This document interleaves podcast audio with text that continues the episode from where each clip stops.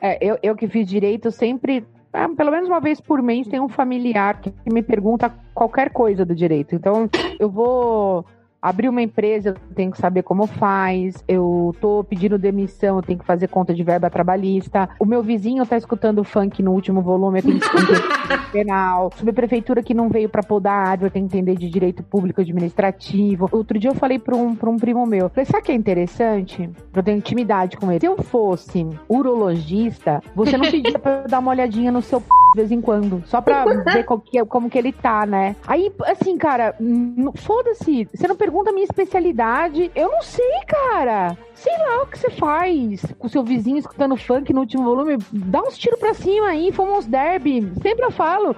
Não sei o que você vai fazer, cara. Agora, ninguém vai ficar. Ginecologista vai aparecer com as pernas reganhadas pra eu dar uma olhada nas p... ver como é que tá. Não, mas quem faz direito, quem faz direito tem que saber tudo. Ué, mas a mesma coisa, você ainda comércio exterior vai dizer que não te perguntam como é que importa um iPhone sem pagar imposto. Sim. Não, isso aí é Todo mundo quer saber.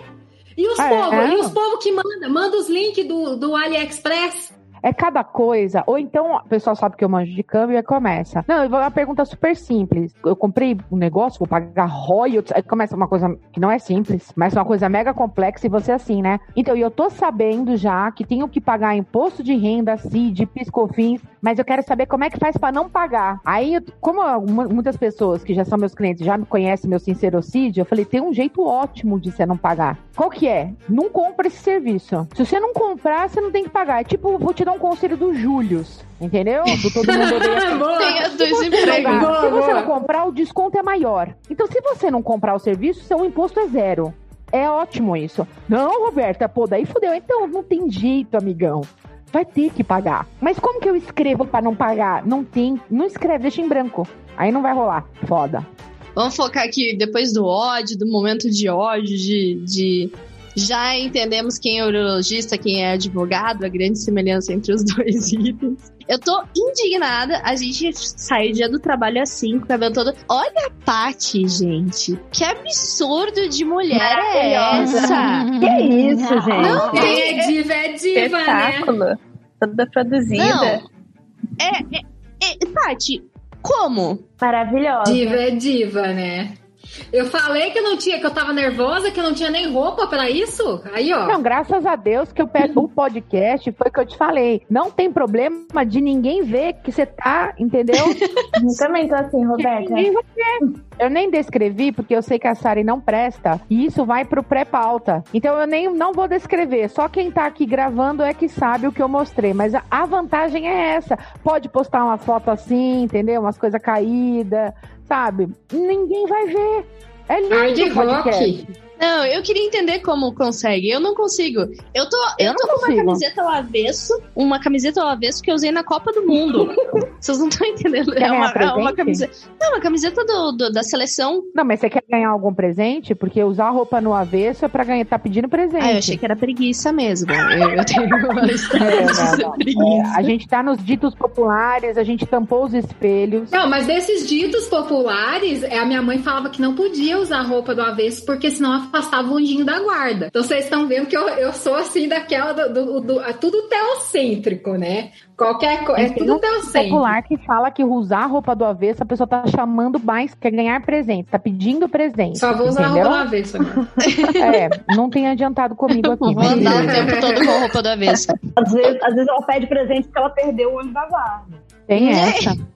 Vocês conseguem ter algum tipo de vaidade, manter a vaidade, além desse exemplo maravilhoso da Paty, que mantém a nossa vaidade de fato, talvez seja o Instagram, né? Não é por nada, mas é onde a gente tira uma foto. E o batom vermelho. E o batom vermelho. Não tenho nada de maquiagem, bota o filtro e batom vermelho. Eu queria entender, Lu, como é que tu consegue a questão de ser mãe e ser linda como você é?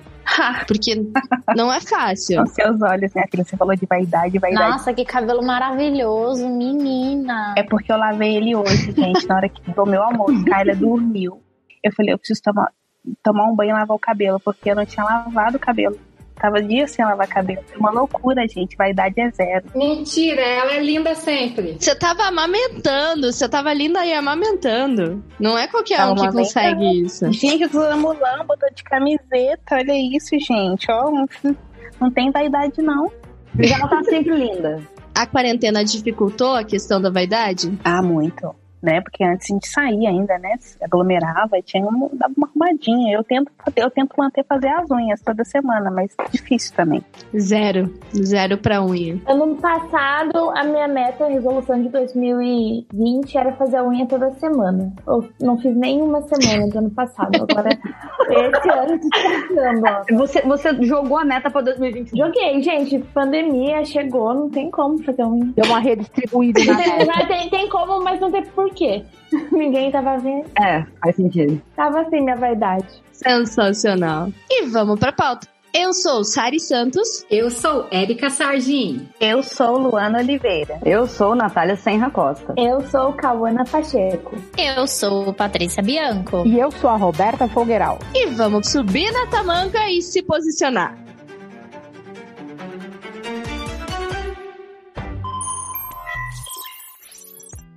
E lembrando, se você também tiver uma história que quiser compartilhar, sejam histórias bonitas, histórias felizes, histórias tristes, você pode contar pra gente. É só enviar no e-mail contato arroba invoicecontent.com. Se tu não me entendeu porque eu falei meio enrolado, que às vezes eu falo mesmo, vai lá na legenda que a gente tem o e-mail certinho para enviar sua história pra gente. Valeu?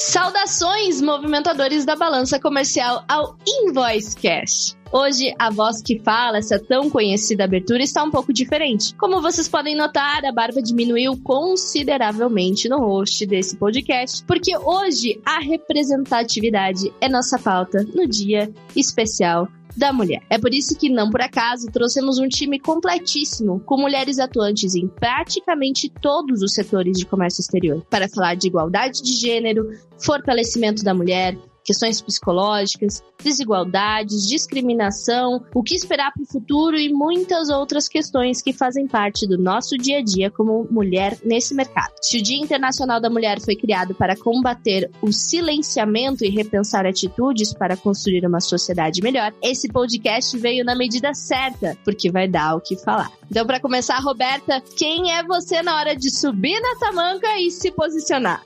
Uepa! Eu sou Roberta Fogueiral, sou formada em Direito e a minha área de especialização são os contratos internacionais e as remessas internacionais. Então, na hora de subir na tamanca e chamar Uepa! O barraco é comigo mesmo, Sari. Érica? Eu sou Érica Sardim, da Exatas para o Comércio Exterior, compradora internacional, licitante e consultora de moda. Luana. Eu sou a Luana Oliveira, atuo há mais de 10 anos no agenciamento de cargas, essa é a minha especialidade. Chique. Natália? Eu sou Natália Costa, sou executiva de vendas da Kestra e a minha paixão é vender tecnologia de comércio exterior. Adoro quando ela fala de paixão. O negócio aí é, tem, tem movimento. Cauana? Olá, meu nome é Cauana Pacheco, sou formada em negócios internacionais, trabalhei muito tempo como agenciamento de carga, mas desde 2019 estou trabalhando com marketing especializado para empresas do comércio. Genial, genial. Tati? Eu sou Patrícia Bianco e na hora de subir na tamanca, eu sou a pessoa dos dados. Eu analiso os dados em cima das tamancas, dados de importação e exportação, compliance, tarifas, tudo que for relacionado à inteligência, eu estou lá em cima das tamancas pensando e analisando. O pessoal mal sabe, mas esse nosso subir na tamanca hoje foi em homenagem à Paty, porque ela tem ali aquele ímpeto de subir na tamanca que eu não vou contar para vocês, mas é o melhor que eu já vi. Agora, falando desse cenário, da questão da mulher no comércio exterior, hoje, 2021, a gente sabe que tá aí um ano pós-pandemia, que tem várias questões aí diferentes no mercado, né? E eu queria entender um pouquinho desse cenário, de acordo com vocês, que são esses profissionais que fazem parte desse mercado, como tá o cenário da mulher no comércio exterior. Existe desigualdade de gênero no comércio? Então, gente, Vou contar um pouquinho de quando eu entrei no Comex e a minha visão como era e como é hoje. Quando eu entrei lá com 17 anos, eu vi um monte de mulher trabalhando comigo com agenciamento de carga. Eu pensei, não, não tem desigualdade aqui, ó. Tô, olha mulherada na, na operação, tem muito mais mulher do que homem. Só que ao longo dos anos, do tempo, eu fui percebendo que, na verdade, não. Tem muita mulher na operação, só que não tem mulher tanto quanto tem homem no comercial ou em cargos de liderança. Eu percebi isso, claro, ao meu olhar, mas depois eu li pesquisas que comprovavam esse fato, que realmente tem menos mulher na liderança e em cargos comerciais. Então eu acho que sim, existe ainda desigualdade no comércio. É uma questão que é muito ligada a, a, essa diferença de ter muitas mulheres, né? A gente tem ali um cenário de muitas mulheres num cargo de analista, naquele nível ali. Só que eu lembro até de um dado do, do Hub, do Mulheres do Comex, que é muito falado, que 56% são mulheres no mercado de comércio exterior. Só que aí a gente chega lá na liderança e são 13%. Isso é uma baita diferença de número. E até a Érica, que tá aqui, que também faz parte lá do Hub da, da parte diretoria, chique, eu vou botar aqui o diretoria no meio, ela também tem muito dessa informação relacionada a esse número, essa discrepância de número, né, Erika? Se eu não me engano, a última vez que nós fizemos um levantamento de dados com despachantes, 75% dos despachantes são mulheres. Uau! E muitas dessas mulheres têm pós-graduação ou outras especialidades e mesmo assim estão ali no cargo de analista ou assistente, né? A qualificação, inclusive, é bem maior. A gente vê que a mulher, para ela galgar, alcançar níveis hierárquicos um pouco mais altos, ela se esforça muito mais, né? E tem vários outros fatores. A gente identificou muito isso em tudo que a gente estudou lá no Mulheres no Comex. A Lu também pode ajudar. Que a gente tem aquela coisa assim: a mulher tem muito a síndrome da impostora. Se ela não está 100% segura de todos os todas as características para um cargo, se ela não acha que ela está apta para aquilo, ela opta por não arriscar, não se candidatar. Então, assim, a impressão que a gente tem é que a mulher ainda assim tem uma síndrome do patinho feio, sabe? Aquela coisa assim, uma coisa enraizada, arraigada de que ela, no mínimo, levemente inferior. Isso a gente vê na prática. Eu queria puxar também a questão da discrepância salarial. Eu né? ia falar isso agora, com o dedinho aqui em RIST, porque acho que esse é o ponto. Nós temos cargos de liderança sendo desenvolvidos por mulheres, né? E, e, acho que o comércio exterior, pelo menos quando eu dou aula e sempre quando dei aula, sempre percebi isso que a Erika está falando, que a busca pela qualificação, uma maior qualificação acadêmica ou de conteúdo técnico versus é, o prático, né? O teórico e o prático é preponderante na área. E isso é uma vantagem para algumas empresas né? Porque usualmente nós ganhamos bem menos. É fato. Temos pessoas em cargos de liderança? Temos. Mas também é um temos conveniente para algumas empresas, porque é um temos economizando 30, 40, em alguns mercados até metade do custo de uma mão de obra masculina. E aqui não estou fazendo mimimi feminista, é uma constatação, fato, tá? Eu já ocupei cargos de liderança em empresa e sei que se tivesse um homem na minha posição, ele estaria ganhando bem mais. E infelizmente isso não é nem uma exclusividade do comércio exterior, né? Não. Isso acontece em todos os setores da sociedade. Tem inúmeras pesquisas do próprio Nações Unidas para mulheres, né? Eles têm um perfil muito legal no Twitter também, super recomendo. É, mas eles postam muitas pesquisas nesse sentido. E é curioso, né? Porque as mulheres, acho que até pela síndrome da postura que a Erika citou, e que a gente também já fez até um, uma live sobre isso no Hub Mulheres no Comex, acho que está disponível no YouTube. Até nesse ponto, né? As mulheres se qualificam e ainda assim são pior remuneradas. Esse altíssimo padrão de exigência que nós temos, né, conosco, reflete na nossa vida profissional e pessoal, né? Então, esse ponto que a Erika comentou de se candidatar para cargos, para vagas, etc., tem um estudo que fala que os homens, quando eles preenchem 60% dos pré-requisitos, né, uma oportunidade, eles se candidatam candidatam, né? E nós temos essa também pela questão da síndrome da impostora, que nos bate a todo momento, é a gente só se candidata quando a gente preenche 100%. Se estiver faltando um mínimo detalhe para a gente inscrever para uma oportunidade ou uma promoção interna na nossa empresa que a gente trabalha, a gente não se candidata, justamente por não, se, não sentir essa confiança, né? Achar que a gente precisa de mais, mais e mais. Então, com certeza, a gente está sempre se buscando essa qualificação, né? Para atingir o topo.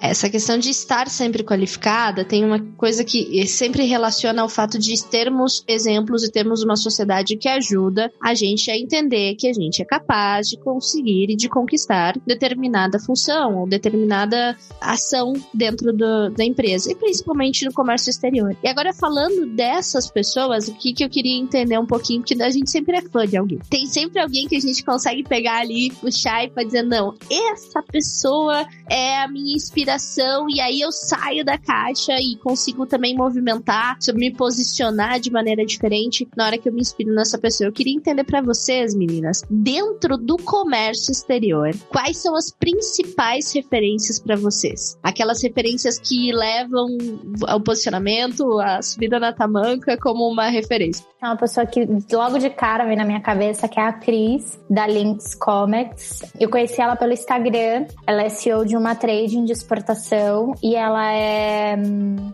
focada em, no segmento médico. E o que eu admiro muito nela, o que ela me faz subir nas tamancas e me posicionar, é que ela é uma empresária. Ela é uma empresária de comércio exterior, ela é uma empresária de business, ela é uma mulher de business e ela sabe enxergar potencial e business. E pela admiração do Instagram, eu falei assim para ela, Cris, eu escolhi você para ser minha mentora. E daí por diante a gente criou um relacionamento muito legal, muito bacana. Ela me ajuda muito em decisões pessoais, de trabalho. Ela virou literalmente a minha confidente. Acho que logo de seria elas, mas eu consigo pensar em várias outras mulheres no comércio exterior, sim, que me fazem subir nas tamancas. Eu acho que nós temos vários exemplos. Assina embaixo do que a Paty falou. A Cris é top.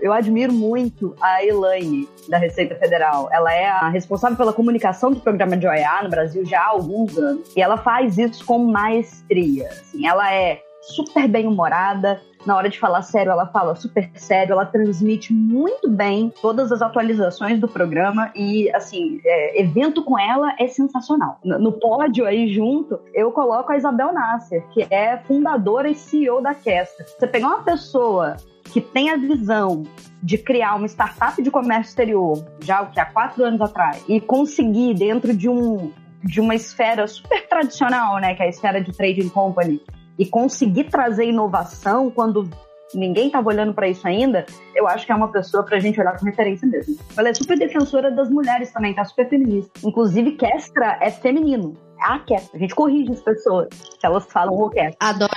A É, Kestra. Engraçado como é a imagem que a gente fala assim de marcas, né? E a gente tem a tendência muitas vezes a traduzir elas como símbolos masculinos, né? Isso é uma coisa muito tendência. Eu chamo a Comex Land de a Comex Land também. tá? Boa, cara. Conta aí pra gente, cara, a tua referência. Bom, eu gosto muito da Elizabeth Farias. Eu sempre compartilho as coisas que ela posta. Ela já passou por indústria, já passou por training company, de carga, importador. Então era uma coisa que eu queria fazer lá no início da minha carreira, de pegar um pouquinho do Comex para conseguir entender toda a operação como um todo. E hoje em dia ela trabalha como consultora. Ela pegou toda essa experiência dela e está sendo consultora. Eu admiro muito ela, tanto pela experiência, conhecimento, pelas coisas que ela fala, gosto muito. Então, uma pessoa que eu admiro muito, é, que é uma referência para mim, é a minha antiga gestora, né? Eu sou executiva de vendas na BSV, Hispanalpino, e a, é a Vanessa Vinhai. Ela, para mim, é uma referência. Ela também já passou por várias, agente de carga, armador, etc. Já, tá- já atuou em várias vertentes do Comex, né? E tem uma liderança muito positiva. E é uma referência para mim. Ela já não está mais na empresa hoje, mas continua sendo a minha mentora de carreira e de vida. Referência uma vez, referência sempre, né? Não adianta. Exato. As minhas referências no comércio exterior, elas são, assim, muito próximas. Eu tenho a felicidade de que elas são muito próximas. Não é em ordem de preferência nem nada, que é, é tipo irmão, assim, entendeu? Mas para mim, todo o head do, do, do Hub é a minha referência. Monique Garcia, André Tonon, Renata Ribeiro, Sari Santos, Carol Marchiori, a Lu, que tá no, no núcleo da diversidade, que tem ideias ótimas, e a Roberta, que faz webinários, assim, fantásticos. Eu tenho certeza que as outras meninas aqui, a, a Natália sempre, a Monique fala muito bem dela, todo mundo fala super bem da Cauana também, mas eu não tenho esse contato próximo. Mas para mim, o, o, o head do Hub Mulheres no Comex é, assim, o meu o meu ideal, assim, aonde eu me espelho porque todas nós temos um propósito de fazer diferença na vida dos outros. Nesse aspecto, eu vou para o lado mais humano, porque cada uma de nós tem uma expertise técnica dentro do comércio exterior, conseguimos ser complementares nesse sentido, mas é uma coisa que me emociona. Eu me achei, eu me sinto numa irmandade no melhor sentido de verdade mesmo. E eu sempre tento deixar assim muito claro a minha admiração que eu tenho por elas. É o profissional, é a pessoa de cada uma delas, de que faz parte, de que cada uma está em um momento da sua vida, mas em nenhum momento elas deixam assim de se doar nem um pouco, assim pelo menos um pouquinho e fazer com que a vontade de fazer diferença na vida das pessoas seja um dos seus pilares de vida, seja um dos seus propósitos. Solange também, do grupo da diversidade. Eu me sinto até meio que assim, é, sendo injusta em não citar quase todo mundo que participa assim do, do hub, mas as pessoas que estão perto de mim, que eu convivo, eu tenho assim a honra de conviver diariamente com essas pessoas. Eu nunca tinha encontrado pessoas assim que eu pudesse estar, mesmo geograficamente longe, tão próximas. É propósito de vida, é fazer diferença na vida das pessoas, de verdade. Então, assim, eu me sinto grata e honrada. Que legal. De coração. Que legal, Érica. E é, é importante a gente ter em mente essa questão de representatividade e entender que existe a necessidade de a gente estar próxima dessas pessoas. Quando a gente tem ali aquele apoio, aquele suporte, seja nas questões pessoais, ou seja nas questões ligadas mais à, à, execução, à questão da execução daquela questão técnica, a proximidade, a absorção, como a Paty falou lá no início, que ela foi lá e falou com a pessoa no Instagram. Eu fui lá e falei, pô, eu gosto de você, eu quero acompanhar você, tô aqui online pra gente conversar. Essa proximidade é importante.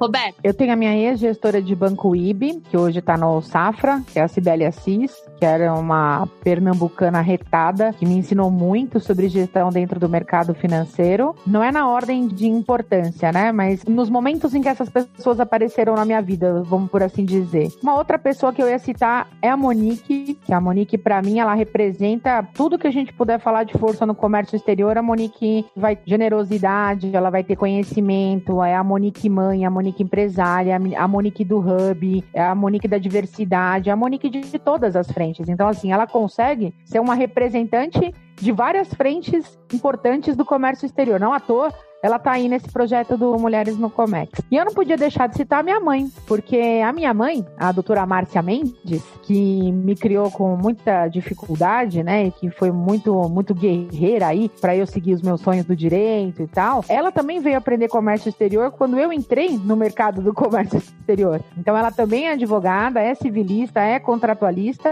E eu nunca vou me esquecer da cara dos professores na pós-graduação, quando um dos professores viu a gente conversando, eu, mãe, tal coisa assim, assim assado. E aí o professor ficou olhando e falou, mas vocês são mãe e filha fazendo pós-graduação juntas? E a gente olhou falou, sim. Porque a gente trabalha, estuda e discute todas as coisas juntas. Então, a minha mãe, porque além de ser uma pessoa incrível, uma ariana, uma satanás arretada também, ela fez de um tudo para que eu pudessem chegar onde eu cheguei, desde representar, revender camisolas, fazendo demonstração na casa de, um, de umas pessoas, né, de quem quisesse comprar essas camisolas na época, até me incentivar que enquanto tivesse banheiro para ser limpo, filho nenhum passa fome, mesmo você tendo feito uma faculdade ó, de direito, né, que todo mundo fala que é uma faculdade super sofisticada, tal. Então eu não podia deixar de falar da minha mãe. Eu, eu concordo com você, Roberto, aqui, assim, acho que no final do dia, na vida e durante, assim, essas mulheres, como a sua mãe, são as mulheres que mais inspiram a gente. Porque no final, até numa empresa, às vezes a sua faculdade, o título da sua universidade, o título do seu cargo, de fato, não importam. O que importa é como você trata as pessoas, se você tá disposta a vender camisola para fazer com que a sua filha atinja os objetivos. Esse tipo de mulher também é incrível e ela é tão importante quanto as, aquelas que trabalham no comércio internacional. Eu adoro esse tipo de mulheres. Eu sempre leio biografia de mulheres poderosas, mulheres que superam, porque nunca é fácil pra gente. A gente tem que trabalhar três vezes mais, estudar cinco vezes mais Você tá certíssima. A doutora Márcia, ela é porreta. Até no Instagram agora, ela tá virando blogueirinha também, fazendo webinários. Ela tá, ela tá, ela tá impossível. Melhor parte é essa, a gente ter essas pessoas aí perto e, e mães são inconfundíveis nesse quesito. Agora, meninas, a gente falou bastante de pessoas que a gente tem ali como referência, que a gente tem essa intenção de, pô, quero conseguir ser semelhante ou melhor, mas poder ter aquela pessoa com quem admirar. E a gente sabe que essas pessoas, como a Paty comentou lá no início, o mercado de comércio exterior é muito recente. Então a gente também fala de pessoas que talvez nesse processo tenham lutado por pautas, mas que o futuro ainda aguarda pautas que a gente pode conquistar. Pautas falando assim na questão questão de posicionamento da mulher, do, do feminismo de fato, né, por vez de fato, dentro do comércio exterior. Então eu queria entender, meninas, ponto de vista de vocês, quais são essas pautas que faltam hoje no mercado? O que, que ainda não é falado e que precisa muito ser falado? E quais são as pautas hoje que são as mais urgentes? Então, quais são aquelas que precisam ser priorizadas antes mesmo dessas novas entrarem? Pode gerar polêmica? Pode gerar polêmica. Se não tiver treta, nem venho. Não, não é uma treta, mas eu acredito que é importante hoje a gente falar sobre respeito no sentido de tarefas e harmonia do ambiente de trabalho. Por quê? Muitas vezes confundem, assim, dentro de um espectro de trabalho, o fato de nós mulheres termos um comportamento mais agreeable, de ser mais cooperativas, de concordar mais, de colocar as coisas na mesa pra gente decidir de maneira conjunta, eles confundem isso como se nós não fôssemos capazes de decidir por nós mesmas e liderar qualquer conversa ou qualquer processo. E muitas vezes eles dão um bypass na gente. Eles, assim, já vi cliente, já, a gente já vi de tudo no mercado. E precisa ter um pouquinho mais de bom senso na hora de dialogar com uma mulher e entender que ela pode tomar a decisão tanto quanto ele, pode assumir liderança dos processos tanto quanto ele. E se ela está envolvendo um homem na participação desse processo, é porque ela confia nele e quer que ele participe, mas não necessariamente que ela é incapaz de fazer isso sozinha. Então tem que entender a nossa personalidade mais amena, mais comedida, como uma soft skills super necessária do mercado do que como uma fraqueza. Isso é necessário e é uma questão necessária de, de levantar. Se eu não tiver essa noção, eu não consigo uh, mensurar de fato aquilo que precisa de uma melhora prática para ser executado. E a questão do mansplaining que você falou, eu acho que não tem no comércio exterior alguém que não tenha vivido isso. É uma prática, infelizmente, né, muito comum. Então não é infelizmente, é insuportável. Dá licença, também vou começar a fazer um, um pouco de polêmica. Corta pra mim agora que eu vou pôr na câmera. É insuportável insuportável. É uma desgraça. Desculpa, é uma merda. Não tem coisa pior do que você explicar uma coisa para uma pessoa e aí, não, não, peraí que eu vou perguntar pro fulano. É sempre um homem que vai perguntar, nunca é uma fulana, né? Não, sabe o que é filha? querida, é irritante demais. Aí depois não sabe por que, que a gente fica tudo sequelada com síndrome de impostora. Por causa de, disso, você entendeu? Se a gente não dá um, um corte mesmo, que legal, bonito, ó, vai ser Kamala Harris, olha que lindo. Mas às vezes vai ter que dar um, uns tapas na mesa e falar uns bons palavrões, viu? Porque não é possível a gente continuar desse jeito. No mercado financeiro, galera, vocês não têm noção. Se fosse ficar, era um podcast só das desgraças que a gente é obrigada a ouvir no direito, então mais ainda. Há bem pouco tempo atrás, mas muito pouco mesmo, mulher não podia nem despachar com um juiz de calça. Tinha que estar tá de saia. É pouco tempo, eu tô falando de coisa de dois, três anos. Não tô falando de uma coisa, nossa, no século passado, não! É recente, galera. Então, assim, é insuportável, não é? Infelizmente, é insuportável. Teve um caso recente, inclusive, de uma advogada que ela não, não aceitaram ela participar de todo o processo porque ela estava numa roupa que eles consideravam inadequada e ela tava com um terninho e uma saia um pouco menor rosa, lindo, diga-se de passagem, mas não deixaram. Não deixaram ela entrar dentro daquele espaço. E existe essa questão ligada onde você entra no espaço, você sendo mulher, e aí, por exemplo, a gente tá falando de cargo de liderança. Ah, não, cargo de liderança, o que que ela fez, né? Pra quem que ela deu, basicamente. Como que ela fez para chegar lá? Nunca é por causa da conquista. Filha de quem que ela é? Essa é também muito ouvido. Lá. Não, tem uma também que é insuportável insuportável, gente. Isso acontece bastante. Que é quando você acabou de explicar uma coisa e o homem vai lá, explica exatamente a mesma coisa que você acabou de falar, mas ele explica com uma pompa e com uma autoridade, assim, como se ele fosse, assim, o mestre naquilo. Você estudou, você fez pós, você fez mestrado, você representou o Brasil na ONU sobre o tema, mas você encontra um homem que não trabalha com aquilo, que não sabe nada daquilo, mas quer te explicar aquilo que você trabalhou e estudou sua vida. Nossa, isso acontece muito. Teve uma vez num grupo que eu fiz uma pergunta de uma dúvida de comércio exterior e, a, e o homem, né, chegou e explicou qual era a minha dúvida, porque não ficou claro. Então ele teve que explicar pra todo mundo qual era a minha dúvida. Maravilhoso. Não, e eu que atuo como, como executivo de vendas que visito os clientes, então tem reuniões, somente reuniões que tem muitos homens, geralmente quando eu sou a única mulher, eles têm uma necessidade de fazer perguntas básicas para testar o seu conhecimento, né? Uma reunião que poderia começar de um patamar Y ela começa lá na letra A, porque a pessoa tem que testar se você é capaz, se você realmente conhece, se você realmente sabe o que você está fazendo ali. Então, você tem que ter um jogo de cintura muito grande. Eu acho que a, a, a Lu também já deve ter passado por isso também, sou executiva de vendas. Já aconteceu muito e é triste quando isso acontece. Da pessoa que você está negociando, então, às vezes eu vou na reunião com outras pessoas, mas eu sou responsável pela negociação, sou responsável comercial por aquele momento. E os homens envolvidos não aceitam isso. Eles querem negociar com a pessoa técnica, querem negociar com todas as outras pessoas, todos os outros homens que estão naquele momento, naquela oportunidade, menos comigo, que sou a mulher, com cara de nova e tal. Esse preconceito, né, de, de desautorizar a mulher é, falar como uma profissional é difícil. E outro ponto que eu acho super importante, já puxando um gancho para essa questão que você falou de pauta, Sari, é a diversidade entre nós mulheres. Nós somos diversas. Então, eu, como executiva de venda, sou uma mulher negra, tenho cabelo black, sabe? Muitas vezes a pessoa que está ali na minha frente, ela não espera esse perfil de profissional, né?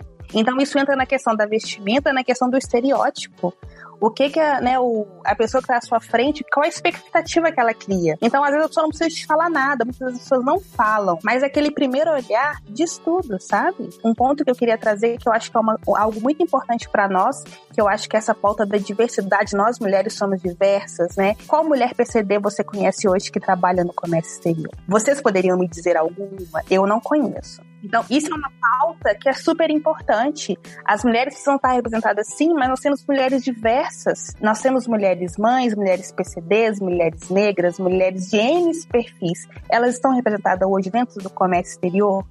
Não estão. Então, o caminho ainda é muito longo eu nunca vou esquecer, porque eu não lembro agora qual era o contexto, mas eu tomei uma bronca uma vez da Erika. Não foi uma bronca, foi uma resposta que eu não vou esquecer nunca. Que a gente tava falando a respeito de, não sei o que, de, de dia, de bonita. E aí a Erika falou assim: não sei o que, mas eu sou gorda. Não, Erika, mas você é tão linda. Aí ela me respondeu: eu sei que eu sou linda, mas eu sou gorda. Uma coisa não tem nada a ver com a outra. Uma resposta não tem nada a ver com a outra. Aí eu falei: caraca, eu vou levar isso aqui pra minha vida, porque de fato não é oposto, oposição de beleza, é gordura. A questão física, o meu cabelo, a minha pele, o meu, o meu linguajar. Não é. Não é. É quem eu sou. Eu sou linda do jeito que eu sou. Eu sou linda, diversa do jeito que eu sou, como a Lana comentou. Esse é o ponto. Você citou o exemplo que, né, que a Erika falou e que você levou pra vida. A gente tá num trabalho constante de desconstrução e construção. Essa é uma questão cultural. Nós, mulheres, viemos uma sociedade e estamos numa sociedade que nos instiga à competição. Competir umas com as outras, sempre é, julgar e apontar os defeitos das outras. Então, nós estamos aqui hoje porque nós estamos desconstruindo isso e construindo coisas novas. Mas a gente tem que estar aberto. É um trabalho diário. Então, como a Roberta bem pontuou, já melhorou muito, obviamente, né, o ambiente de mulheres com mulheres, ainda tem muito a melhorar, porque é algo cultural que está enraizado em todos nós, né? E um ponto importante sobre isso que eu acho que é uma vitória é a nova, né, a nossa nova presidente, vamos dizer assim, da OMC, né? Da Organização Mundial do Comércio. Eu não sei nem falar o nome dela. Eu acho que é Ogonzi. Mas ela é foda. Não, ela é foda, porque a Sari veio falando da vestimenta, ela veio quebrando uma barreira. Pensa, a mulher tá no topo e ela é uma mulher negra que vem vestindo roupas características da sua cultura. E então ela não se colocou num terninho, sabe? Para poder representar o que, a, o que o, aquela organização poderia determinar. Ela, ela fugiu do padrão. Então isso significa muito pra gente. Pode ser algo alguém que está muito distante, né? Algo que está muito fora, mas essa representatividade, os padrões que ela vem quebrando ou está quebrando a partir de agora com essa postura, pelo menos pela, somente na questão visual, não somente a sua competência, porque não é à toa que ela está lá, né? Isso nos diz muito e nos inspira muito, né? Você se torna advogada que teve essa questão com uma vestimenta porque tinha uma cor que foge do padrão. Se a gente for em todas as mulheres estão de cor sóbrias, terninho preto, terninho É azul. verdade. Tô cansada de usar terno. Eu também fico. Preciso fazer um comentário com isso. Eu fico indignada. Chega de terninhos pretos. Tirem isso do guarda-roupa. Eu não quero tirar perfil do LinkedIn. Eu tive que. Eu tirei uma foto do perfil de LinkedIn disso. Aguardem setembro e as estampas do Mulheres no Comex. Olha só a promessa. Spoiler, spoiler. Ô, gente, eu tô de camiseta da Hard Rock, velho. Tá toda cheia de buraco.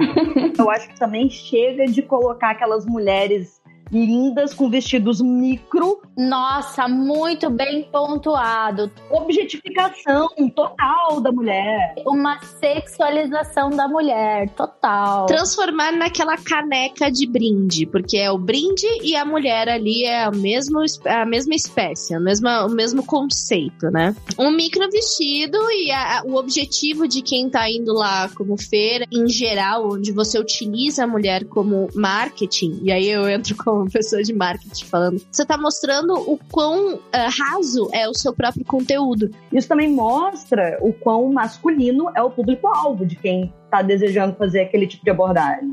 Então, novamente, a gente volta para a falta da representatividade da mulher até quando se considera fazer uma ação de, de, de chamar alguém para o seu stand.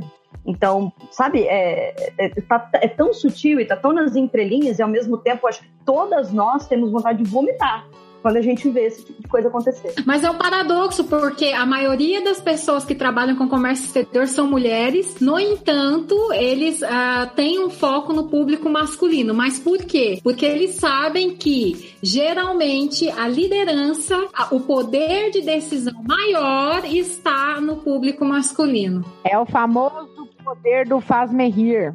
Faz-me rir tá sempre na mão masculina, por mais que a gente ocupe cargo de liderança, acima tem um faz-me rir homem, que é o que decide. Ponto. Então, meninos, aí a gente começa a entrar nessa questão relacionada aos dilemas de carreira de comércio exterior. Porque a gente começa a falar a respeito de ah, quem é que tem dinheiro, quem é que não tem, o que que, por que que essa pessoa é considerada mais importante do que fulano ou ciclano, o que que eu, como mulher, posso esperar para o meu futuro de carreira de comércio exterior dentro desse cenário. Mas quais são os maiores dilemas da mulher nesse processo de carreira de comércio exterior? Uma coisa assim muito importante a gente deixar claro que eu vejo isso acontecendo assim, 3 por 4 é a pessoa, a profissional mulher do comércio exterior ou em outros níveis de, de analista assim para cima ou até um assistente, na prática ela tem atividades inclusive é cobrada como um nível gerencial, um nível estratégico, mas o reconhecimento dela, o salário dela é um, em nível operacional. Isso acontece muito. Eu acho que o maior dilema da mulher é falar não. É que assim, a gente aprendeu que nós precisamos ser cooperativas, que a gente não pode desempenhar um trabalho que não é nosso. Afinal, é, para você ter destaque numa empresa e crescer, você cada vez mais tem que assumir novas responsabilidades, desempenhar e fazer aquilo com exciting, assim, feliz de fazer e mostrar que você gosta da empresa, que você veste a camisa e que você tá ali é, pelo time. Mas tem algumas coisas que simplesmente não é a sua responsabilidade, não é a sua atribuição, que estão se aproveitando de você, amiga. Assim, amiga, hello, acorda. E eu já vi vários processos assim que eu tô negociando com a empresa, a mulher, que é a analista, ela faz todo o processo de qualificação do fornecedor, cuida de tudo. A única coisa que o homem precisa fazer é decidir. E o homem decide. E ele decide com base naquilo que a mulher analisou. E quem fica com os louros e o, o sucesso da decisão é o homem.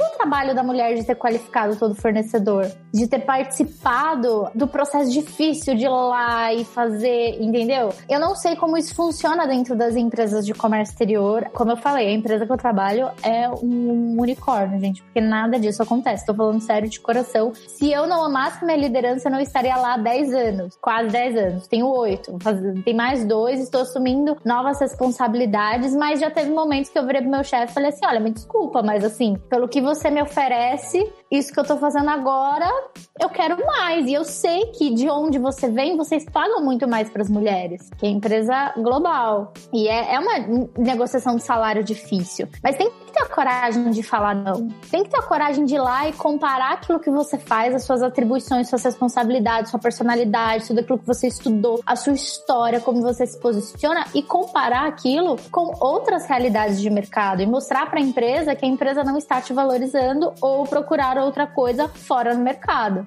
E essa coragem, ela é necessária. E eu acho que esse é o grande desafio das mulheres hoje: ter a coragem de falar não e ter a coragem de se posicionar e procurar outras coisas no mercado, sendo mais respeitada e sendo mais valorizada. Todas as vezes que eu tive essa conversa com a minha liderança, foi, uma conversa que, assim, eu fui super bem recebida. Eles negociaram comigo como se eu fosse um homem. Inclusive, pessoas dentro da empresa viraram e falaram para mim que muitas vezes eu estava usando dos argumentos feministas para é, ganhar uma promoção e que eu deveria provar que eu merecia ou uma promoção ou um aumento com números, que o meu gênero não importava. Naquele momento eu falei, yes! Se são números que você quer, então beleza, vou atrás desses números. E foi assim, eles me ensinaram a construir essa negociação interna de negociação de promoção, negociação de salário, de forma muito madura.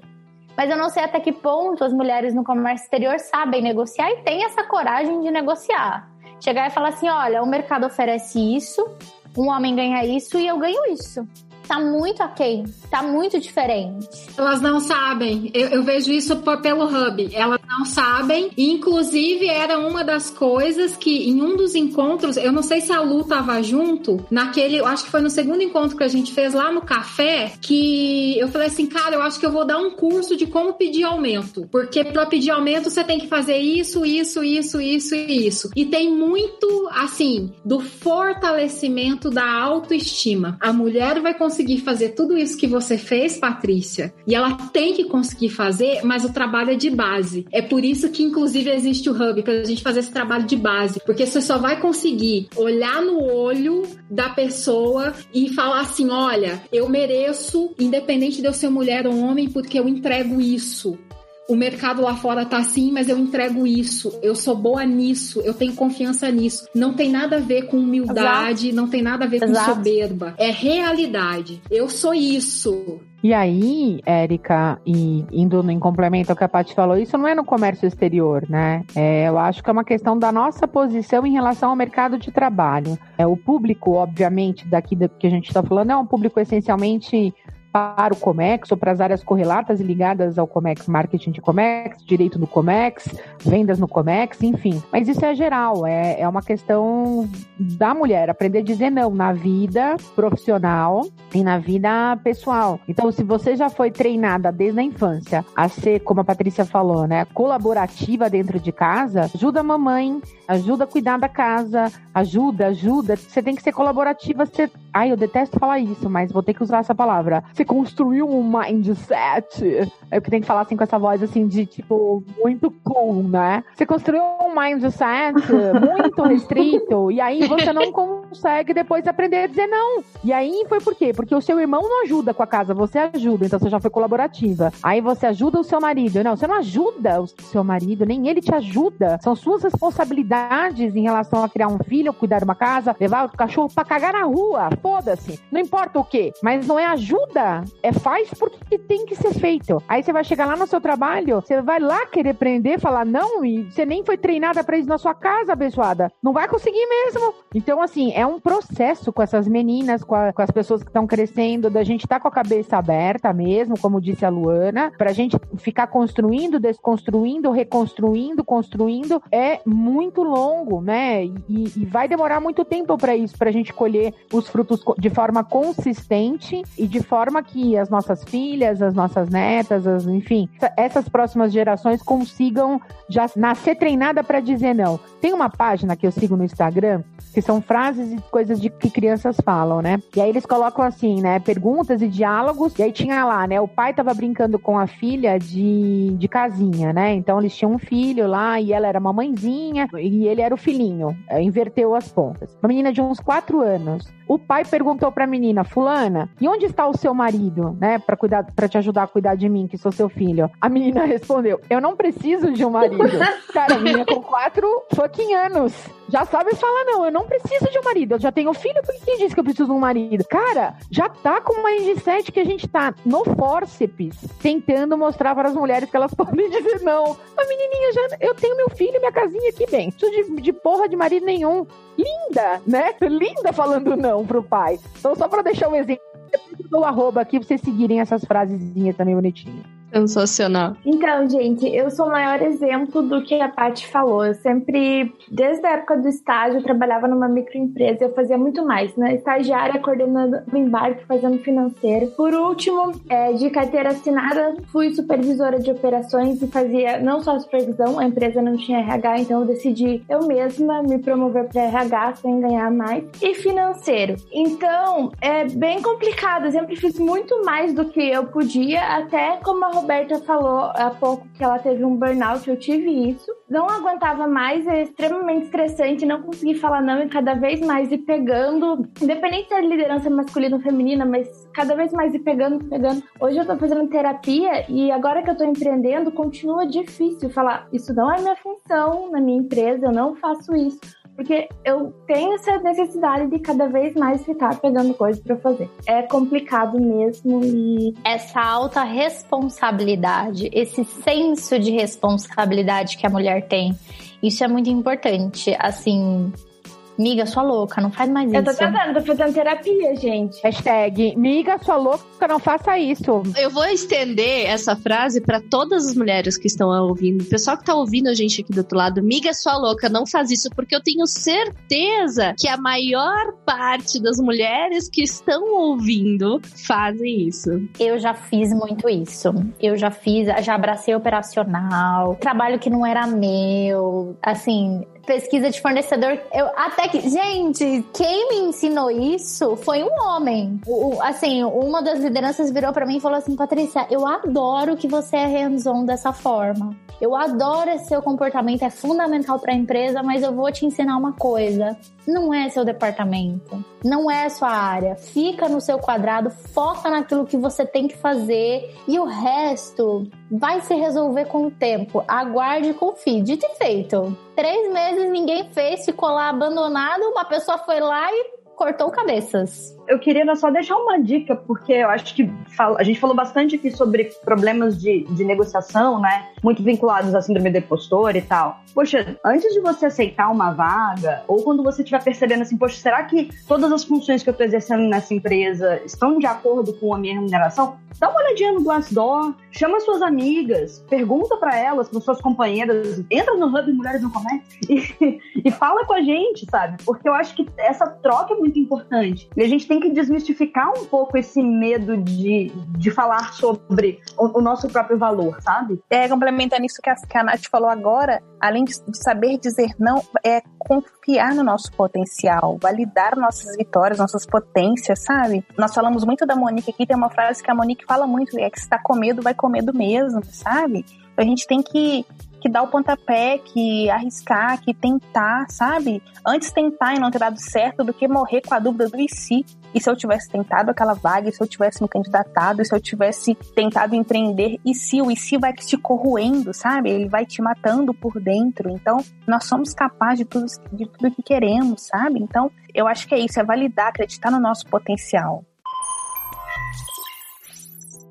Uma das coisas que introduz a questão da pressão psicológica, a gente pode trazer, inclusive, porque tem tudo a ver, Paty, com isso, é a questão do assédio. Porque a partir do momento que você começa a dizer não, a pessoa começa a entender que você é obrigado a aceitar tudo. Você é obrigada a aceitar qualquer tratamento, qualquer tipo de abordagem e qualquer tipo de. te destinam qualquer tipo de coisa. E a gente tá falando do assédio psicológico, do assédio sexual, do assédio, o assédio moral, tudo que tem a ver com a, o relacionamento social. E trazer esse tema, obviamente, a gente vai dar só uma pincelada aqui hoje, porque esse tema, se a gente for trazer, é um podcast inteiro, sim. Mas eu vou, vou, vou trazer essa pergunta da Paty como que dentro desse contexto ainda profissional. O assédio para vocês, meninas, é uma coisa latente dentro do comércio exterior? Vocês já vivenciaram situações assim? Se sim, como foi que saíram de uma situação ou melhor, como que identificaram que estavam vivendo aquela situação? E eu vou começar com a Roberta. Sim, já, já assédio sexual, já, já, já sofri. É, porque o meu começo de profissão, meu pai tinha uma concessionária e era um ambiente mega masculino.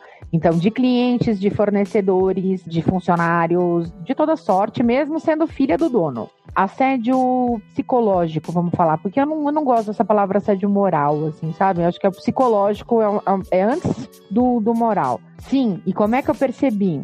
Quando eu comecei a, a, mais ou menos uns 30, 40 dias, quando eu comecei a não ter vontade de fazer as coisas. Então, não ter vontade de tomar banho, não ter vontade de comer, não ter vontade de trabalhar, chorar quando eu vi os, os participantes de determinadas reuniões, não consegui me expressar com clareza para dizer o que estava me incomodando para minha liderança e não fui massacrada por eles. Pelo contrário, quando eu pedi demissão, eles me deram é, um período para eu ficar de férias. Eles realmente perceberam que eu estava fora do meu padrão, do meu contexto normal, assim, entendeu? Eu, fui pedir aos prantos desligamento porque eu já não me via mais naquele ambiente. E aí, como eles perceberam que realmente estava bem desequilibrada, né?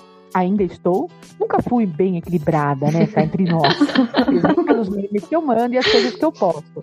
Ninguém é equilibrada, amiga. Tá tudo certo. É, Nem... Mas tava, tava bem grave, assim, sabe? E aí eles falaram: não, você não tem condições de tomar uma decisão agora. A gente gostaria que você ficasse aí 30, 60 dias, um tempo para você refletir e se começar a se conectar com você. Mas foi o excesso de não conseguir dizer não. E assim, adoro essa liderança, tá? Adoro a empresa, adoro a liderança. Não tenho nenhum problema pessoal com eles. Não é, não é isso. E nem acho que eles fizeram assim, tipo, vou te massacrar, ganho bem, acho tudo isso. Mas eles também não conseguiram lidar com os nãos, né? Porque não estavam acostumados. E aí aquilo começou a me, me, me apertar, me oprimir, enfim. E a Érica é uma das pessoas que vem acompanhando isso, que a Érica tem sido não só minha parceira de trabalho, como meu ombro, minha amiga, minha terapeuta, a caralha toda. Então tá, tá me ajudando muito. Conseguir falar sem gaguejar sobre o tema já é um sinal de que eu estou conseguindo lidar melhor com as crises, entendeu? Já estou conseguindo é, respirar melhor. Parabéns, Roberta, até por comentar isso com a gente. Eu sei que para muitas meninas que estiverem ouvindo, talvez falar desse tema seja até um, um gatilho. E falar sobre isso, ter um lugar para você ouvir, que eu garanto que dentro de todas as coisas que a gente tem visto de comércio exterior, nunca falamos de uma forma tão direta desse assunto. E é importante ter esse levantamento dentro desse ambiente por isso. Se você que está ouvindo, que está identificando uma determinada situação abusiva, procure alguém de algum hub, seja do Mulheres do Comex, ou seja alguém de confiança e busque ajuda. Não é uma vergonha buscar ajuda, não é uma vergonha precisar ter um ombro amigo, alguém que, com quem conversar, uma ajuda profissional, Antigamente, até pouco tempo, a gente achava que quando alguém procurava uma terapia é porque era louco e não porque de fato poderia ajudar. Mas a gente tá falando de um cenário de desconstrução, como a Luana falou, onde muitas vezes a gente tem que sair de bolhas e, do, como a, a gente ouve muito, crescer dói. E às vezes dói sair dessa bolha, identificar essa situação de abuso, de cansaço, de fadiga mental. É doloroso passar por esse processo. Mas é importante entender que existe, é real, a gente tá aqui, somos sete sete mulheres falando sobre isso, onde sete mulheres vão levantar a mão e dizer: já vivenciamos situações assim e sim precisamos pedir socorro para sair. Não adianta achar que não tem como sair. A maior armadilha disso é você achar que você tem que vivenciar essa situação. Você não precisa vivenciar isso. Normalizar isso. E para finalizar, existe, acho que é bom a gente também comentar que por vezes quem está te assediando, é, é pesada essa palavra, mas quem está te assediando não sabe que essa é uma prática que está levando o outro à exaustão. Acha que é o tal do high performance, não, porque a pessoa é movida a desafio, porque é, é o mais, aqui você faz o seu salário, high performance, high performance, quando você vai ver, você está no gargalo. Cobrança, como ela é colocada, é, não é uma, um assédio consciente, entendeu? Como você vê em muitos lugares. Eu, o ambiente da empresa um ambiente ambiente ótimo onde eu trabalho. Às vezes é consciente, né? Vamos combinar. Mas nem sempre, sabe, Sari? Não quero também sair punindo e, e, crucificando, ah, todo mundo que teve um burnout teve porque teve uma liderança bosta. Não. Às vezes essa liderança também, ela se comporta desse jeito porque ela nem sabe como que é cobrar diferente. Ela também foi programada para não dizer não. Entende? É um, é um círculo que, que não termina. Não termina. Eu só queria complementar o que a Roberta falou, que é, para gravar esse quadro, que muitas vezes, como ela apontou, às vezes a liderança não tem isso bem claro em mente, essa construção ou desconstrução, foi o ano que nós vivemos, vivemos né, de 2020, 2021 também não está diferente. A pressão, um ano totalmente atípico, as empresas tendo que performar, nós todos aprendendo a lidar com esse novo normal, né? Então, tudo isso só agrava os assédios como, como um todo, né? É, o que, que, eu acho que é importante disso tudo que vocês estão falando, que a Roberta comentou, que a Sari complementou. É, essa é uma discussão muito atual e eu acho que não só pra gente, na nossa ponta, aprender a dizer não, mas é para também essa discussão se tornar forte o suficiente, a gente só diz não quando alguém pede alguma coisa, né? Então, para que as pessoas parem de pedir coisas absurdas. Então, sejam favores sexuais, sejam extrapolar teu horário de trabalho, seja falar, ah, não, responde só esse e-mail 10 horas da noite. Não, sabe? Eu acho que é, a gente precisa internalizar que também não é só a gente se posicionar na negativa, mas é também criar um, uma comunidade de bom senso onde as pessoas se respeitam como profissionais. Então, né, e, e, dessa maneira você quer que aquele profissional esteja são, esteja bem, esteja sorrindo, tenha amor pelo que, pelo que ele quer fazer. A gente não quer ninguém desesperado no domingo à noite, né, ouvir a música do Fantástico da Gatilho. É, entendeu? Então, isso não é saudável para ninguém. Isso, inclusive, cai a produtividade. Então, eu acho que é, é um pouco dos dois lados também, sabe? A gente saber falar não, concordo muito, mas eu acho que também é a gente começar a criar um, uma comunidade onde a gente consegue falar disso a ponto das pessoas que estão pedindo, elas têm que ter vergonha. Meninas, muito obrigada por tudo que a gente conversou até aqui. Eu sei que a gente conversou sobre temas bem delicados, sobre temas muito abertos. Aqui a gente teve uma pequena sessão de terapia no Dia Internacional da Mulher. E isso é sensacional, mulheres. Busquem pessoas pelas quais vocês podem ter uma pequena sessão de terapia para bom e, e, e o bom êxito da sua vida pessoal e profissional, principalmente aqui quanto à sua saúde mental. Agora, para encerrar, eu queria fazer uma última pergunta para vocês. Eu queria que vocês fazer aquele bem bate-bola jogo rápido da Xuxa Xuxa, porque é o tipo de coisa que eu sei que dá pra gente ficar um tempo também falando. Mas, se uma menina a gente conversa aí uma menina aí com seus 16, 17 anos. Ela fala para vocês que ela quer fazer comércio exterior, que ela quer fazer relações internacionais, que ela quer entrar nesse mercado, nesse universo internacional. E ela pede um conselho para vocês. Eu queria que vocês pudessem resumir o que, que vocês aconselhariam de uma maneira, em poucas palavras, vocês vão mandar um áudio no WhatsApp, não é um, áudio bem curto. Como vocês, o que, que vocês falariam para essa menina pra ela ter bem marcado? Botar ela no chinelo, falar assim, vai lá. Liga, sua louca, aprenda a dizer não. Ótimo. Ótimo. Aprenda a dizer não aos 17 anos. Gostaria eu de ter aprendido a dizer não com 17 anos. Teria feito bastante diferença. Eu gostaria de ter escutado isso quando eu comecei. Diga não. Não, não. Como a Kawana falou. Vai aprender o RH, vai aprender contas a pagar, vai aprender no seu... Não, não, não. Diga não. Ponto. Não quero. Não quero. Não dá. Não sei. Vou passar pra Kawana então. Kawana, o que, que você aconselharia? Então, saber impor limites e ter uma comunicação bem assertiva para falar esse tal do não. o, o, não vai permear bastante, mas eu adorei o comunicação assertiva ao nível que vocês não estão entendendo. Eu adoro falar sobre isso. Tudo bem. Érica. Fortaleça o seu espírito, o seu caráter, a sua moral. Faça dentro do Comex o que você gosta. Aprenda, tenha contato com as várias vertentes do comércio exterior e escolha aquilo que o seu coração pulsar. Você não vai fazer comércio exterior para viajar. Você vai fazer o comércio exterior para ganhar a sua vida. Não romantize. Olha, gostei. Não romantize, gostei bastante. Luana. Eu acho que é importante também ter uma rede de apoio, né? A gente não faz nada sozinha. Então, é fazer isso que nós estamos fazendo, conversar com mulheres, conversar com outros profissionais, ter referências, sabe? E, e sempre buscar contato com essas pessoas. Pati? Tenha um critical thinking muito afiado. Seja aquela mulher que entre numa reunião e faça uma pergunta que os homens gaguejem para responder ou qualquer outra pessoa gagueje para responder. Porque é nesse momento que a mulher aprende, todo mundo aprende, você cria uma rede muito questionadora, você se cerca de pessoas que sabem que nada sabem. E que no final, assim, é, essa é uma das frases que eu mais gosto. No final, eu só sei que nada sei. Tudo precisa ser lidado com muito tato, com muita atenção, com muita sensibilidade. Então, seja uma mulher muito crítica, mas não crítica no sentido de só ver o aspecto negativo das coisas. Seja uma mulher crítica no sentido de saber fazer as perguntas certas para as pessoas certas e no momento certo também. Excelente. Natália, para encerrar. Eu responderia com uma pergunta. Eu ia perguntar por que comércio exterior? Né? Então, por que, que você escolheu comércio exterior? Ah, é que você gosta de falar inglês? Acho melhor você fazer tradução. Gosta de viajar?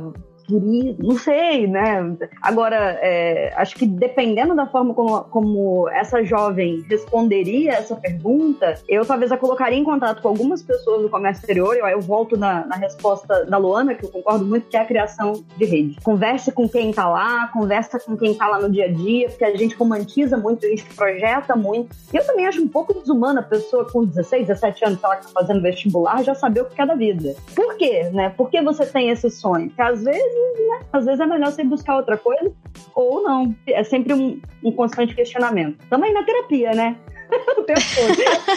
Vamos colocar como essa sendo a fase final desse podcast. Tamo aí na terapia. Muito obrigada, meninas. Muito obrigada pela presença de todas vocês. Foi muito legal. Espero que tenha sido um aprendizado para quem tá ouvindo, não só para mulheres, para meninos também, homens também que estejam ouvindo. Grava na cabeça, essas dicas vão ser necessárias no futuro e vai acontecer. O futuro promete que muitas dessas pautas já vão ser muito mais fortalecidas, vai fazer parte da rotina diária. É o que a gente espera que aconteça nesse futuro e que essas mulheres uh, façam essa diferença que o seu potencial tende a fazer. Os meninos, vocês no futuro, provavelmente muitos vão estar muito mais acostumados com isso. Não tentem parar, porque elas vão andar e a tamanca vai continuar andando sem parar. Pessoal que ouviu a gente até o momento, muito obrigada. Já sabe, né? Quer conversar mais a respeito de comércio exterior, quer ter bons amigos para falar a respeito disso, além do hub que as meninas comentaram, tem lá o nosso grupo no Telegram. Vocês podem entrar em Voicecast, é aberto para comentar, tem dicas todos os dias. Curtam a gente, compartilhem, comentem, deem aquela forcinha. Afinal, é um tema que tem muito a se falar. A gente quer ver o que você tem a comentar também pra gente. Então, pessoal, muito obrigada. Trabalhos encerrados. E Jonas, até a próxima! Tchau, tchau. Tchau. Tchau, gente. Tchau, pessoal. Até a próxima, pessoal.